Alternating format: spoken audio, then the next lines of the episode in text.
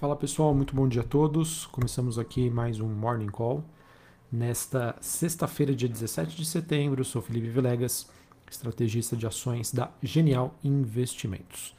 Bom pessoal, nesta manhã temos uma, um dia um pouco mais tranquilo, pelo menos para as bolsas asiáticas.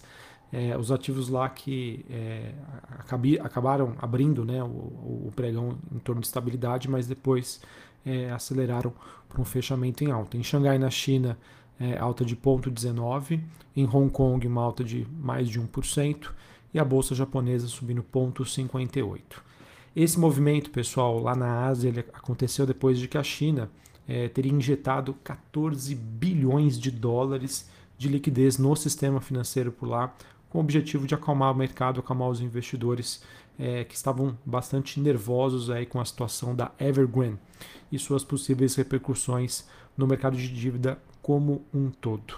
É, e apesar desse movimento, pessoal, na China, a situação ainda segue bastante incerta e nebulosa. Para vocês terem uma ideia, a Pingna, que é um dos maiores conglomerados financeiros chineses, é, viu hoje as suas ações caírem mais de 8,5% e um movimento que não pode de jeito nenhum ser considerado normal. Né? Sempre que há uma movimentação muito forte né, de alguma empresa do setor financeiro, principalmente bancos, é sinal de que existe alguma coisa errada. Tá? Então, enfim, essa notícia envolvendo China com essa injeção de liquidez é algo que traz né, uma, um certo movimento de calma, mas ainda outras coisas precisam acontecer para a gente realmente ter uma solução para a situação por lá. Enquanto isso, né, na China a gente ainda continua a, a, ver o minério de ferro caindo, ele que chegou a ser cotado a 101, quase 102 dólares é, em Singapura, e isso acabou também trazendo um movimento aí negativo para as empresas de mineração na Europa por conta dessa nova queda aí do minério de ferro, é, em termos de percentuais de mais de 5% na bolsa de Singapura e de mais de 4% na bolsa de Dailan na China. Tá? O minério de ferro, portanto, que caminha para encerrar esta semana em um dos maiores sell-offs, né? ou seja, as maiores quedas e mais rápidas aí da sua história. Outros metais, é, olhando para o desempenho hoje do dia, seguem em um tom mais positivo, com o cobre subindo 1,24% e o níquel subindo quase 3%. O petróleo WTI negociado em Nova York tem queda de 0,55, mas mesmo assim ainda se mantém na região dos 72 dólares o barril, e o Brent negociado em Londres queda de 0,5% na faixa dos 75 dólares.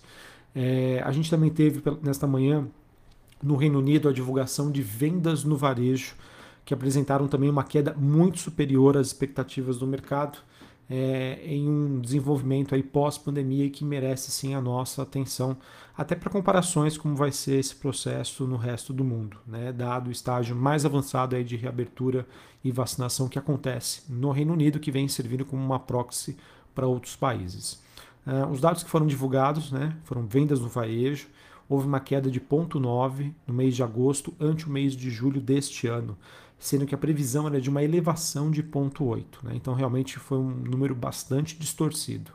É, quando a gente faz a comparação anual, ou seja, agosto deste ano contra agosto do ano passado, as vendas ficaram estáveis, é, no caso aí dentro aí das expectativas do mercado, com um crescimento de 2,7%. É, assim, pessoal, acredito que esse movimento de queda no crescimento econômico, né, uma esse processo de desaceleração, seja o que o mercado mais teme é, que possa acontecer aí nesse segundo semestre de 2021, começo de 2022. Tá? E nesta linha a gente já vem, obviamente, acompanhando esses sinais de arrefecimento da economia global. A gente já vem acompanhando uma situação até mais delicada na China. Esse movimento começa a chegar com maior intensidade na Europa. É, e não fosse né, os dados dessa semana envolvendo a economia americana que trouxe um certo alívio, eu acho que a situação poderia até estar um pouco mais caótica envolvendo é, posicionamento hoje dos investidores. Tá? Ah, é bem verdade que a gente ainda não tem motivos claros né, para alterar as expectativas de um crescimento mais moderado para esse ano, porém ainda bastante saudável no mundo, né, nos próximos meses. Mas é aquilo, tá? Precisamos estar sempre alertas aí para eventuais inversões aí do ciclo, principalmente se essa acomodação vier numa velocidade muito forte e ainda estar acompanhada de uma inflação alta e persistente, tá? Eu acho que esse é o pior cenário, é um dos temas que a gente vem comentando aqui com vocês sobre essa especulação de um cenário estagflacionário, que seria a pior coisa que poderia acontecer é, no mundo em termos econômicos. Tá? Então, uh, pessoal, vamos continuar acompanhando. Acabei não falando aqui, mas neste momento a gente tem uma queda leve para as bolsas europeias. Londres caindo ponto 24, Paris na França caindo ponto 16, Frankfurt Alemanha caindo ponto 22. Os futuros norte-americanos caindo ponto 27, o S&P, Dow Jones caindo ponto 22, a Nasdaq caindo ponto 23. O VIX subindo quase 4%, na região ali dos 19,42 pontos, DXY, dólar index, caindo ponto 12 e a taxa de, de juros de 10 anos subindo ponto 39 nos Estados Unidos. É importante né, dizer aqui, hoje é aquele famoso quadruple witchen, que é o vencimento de opções, futuros, de ações né, nos Estados Unidos, que é um movimento que traz bastante volatilidade e pode deixar o mercado um pouco mais errático nesta sexta-feira. E na semana que vem, entre 21 e 22 de setembro, a gente tem a decisão aí do Banco Central Americano, né, do Fed, através do FONC, do Comitê de Política Monetária, para decisões sobre política monetária nos Estados Unidos definição de taxa de juros e se ele vai dar ou não pistas em relação ao processo de normalização monetária que poderia começar através da retirada de estímulos. É, levando em consideração a situação atual, os últimos dados que nós tivemos, acredito que isso, esse movimento possa ser prorrogado, né? É, sobre essa retirada de estímulos, quem sabe para a próxima reunião do Fed, mas aquilo vamos acompanhar. É, aqui no Brasil, pessoal, é, acho que o mercado deve repercutir hoje a decisão inesperada de elevação do IOF de crédito que aconteceu ontem à noite, é, divulgação aí por parte do governo e Ministério da Economia. É, segundo a opinião de alguns analistas que eu consegui coletar aqui, essa medida poderia ajudar de certa maneira o Banco Central brasileiro a conter o processo inflacionário e também ajudar a ancorar a curva de a curva mais curta de juros. Tá? É, isso de certa maneira poderia ser positivo, tá? Mas aquilo, todo aumento de imposto, ele também tem as suas consequências negativas. O Ministério da Economia que projeta então arrecadar é, 2,14 bilhões de reais em 2021 com essa medida e assim usar, usar esses recursos para bancar a criação do Auxílio Brasil no lugar do novo Bolsa Família. Com valores mais altos né, até o final deste ano, provavelmente aí esse valor ficaria em torno de 300 reais em média. Esse decreto, pessoal, de elevação do IOF, ele aumenta a alíquota de 1,5 para 2,04 para pessoas jurídicas é, e para pessoa física a alíquota anual passa de 3% para 4,08%. Tá? Essa medida ela que tem entre vigor de imediato e vale entre 20 de setembro deste ano até 31 de dezembro deste ano. Tá? E, enfim, para quem não digo que não conhece, né, mas é, olhando assim sobre quais as situações que esse imposto, né, o IOF é cobrado, é sempre que, que a é, pessoa física, né, a pessoa jurídica faz um financiamento, então é cobrado esse IOF. É, esse imposto também incide sobre compras feitas por cartão de crédito internacional no exterior ou presencialmente online. Uh, se você entra no cheque especial, tá? Você também tem essa incidência aí do IOF toda vez que você vai fazer uma, um câmbio, né, ou seja, na compra ou na venda de moeda estrangeira, em algumas aplicações também de investimentos, se, se você fizer a aplicação e resgatar antes de 30 dias.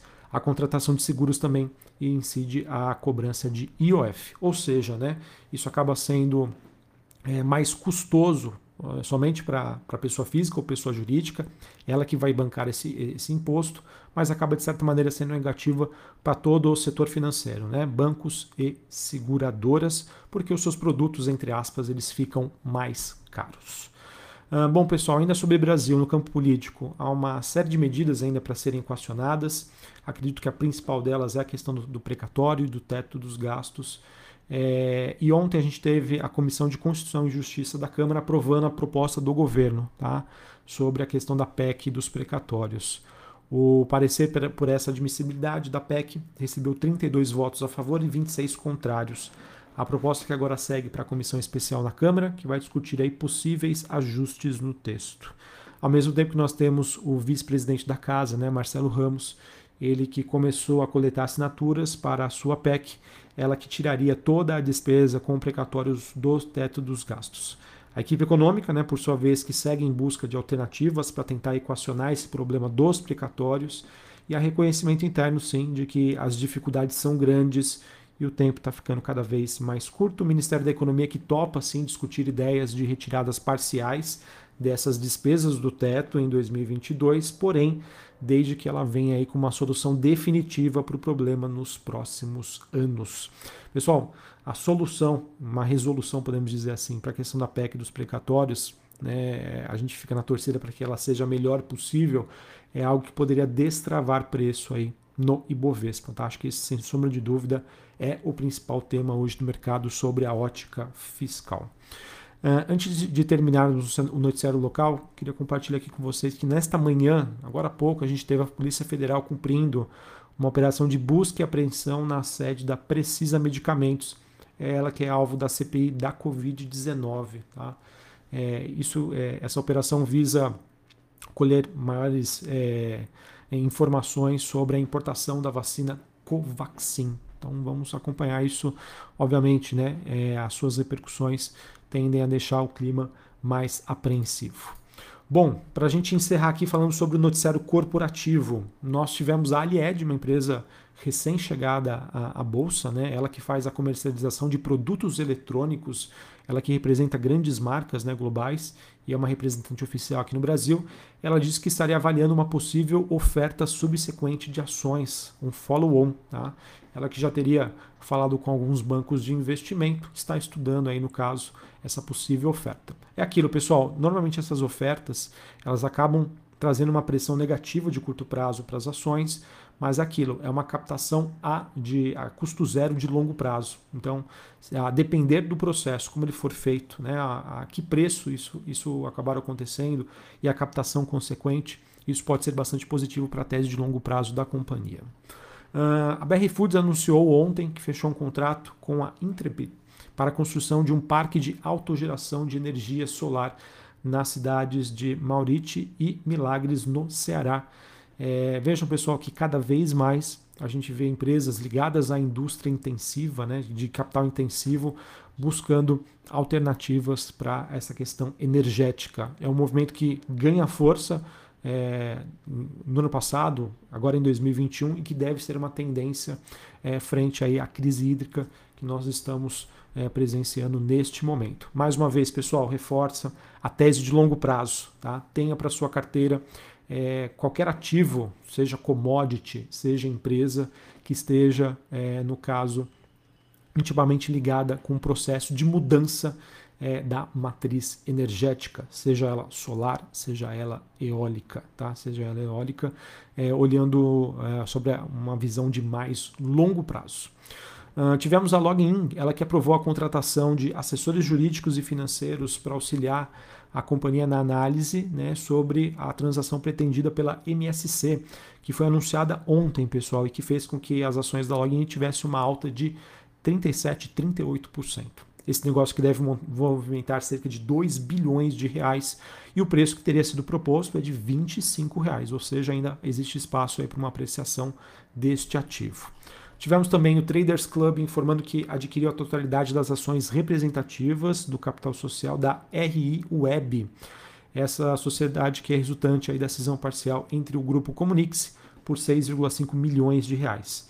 A RI Web, empresa fundada em 2009, ela que reúne aí as atividades de comunicação dos RIs das empresas listadas em bolsa, tá? Relação com investidores. Notícia importante, notícia relevante aí para o Traders Club, ele que tem como objetivos aí se tornar a principal plataforma de, de informação financeira para o mercado. E por fim, pessoal, nós tivemos a Vale, ela que aprovou o pagamento de 40 bilhões de reais em dividendos, que corresponde a mais ou menos R$ 8,11 centavos por ação. Os papéis que serão negociados ex-dividendos é, em ambos os mercados, né? aqui no Brasil e as ADRs lá nos Estados Unidos na próxima quinta-feira, dia 23 de setembro. O pagamento está previsto aí para o dia 30 de setembro. Acredito que essa notícia do anúncio de dividendos, mais a, o anúncio da notícia sobre essa ajuda da China para a Evergrande, poderia talvez estancar um pouco o movimento de queda aí da, da Vale, tá? Mas lembrando, pessoal, ao mesmo tempo, minério de ferro ainda continua na sua movimentação de baixa e as mineradoras elas têm um dia negativo hoje nesta sexta-feira. Tá? Então, apesar de notícias que começam a, ter, a ficar um pouco mais positivas para Vale, o cenário ainda continua bastante complexo. Beleza? Um abraço a todos, uma ótima sexta-feira para vocês, um ótimo final de semana. Voltamos aí na próxima segunda-feira. Valeu, pessoal, um abraço.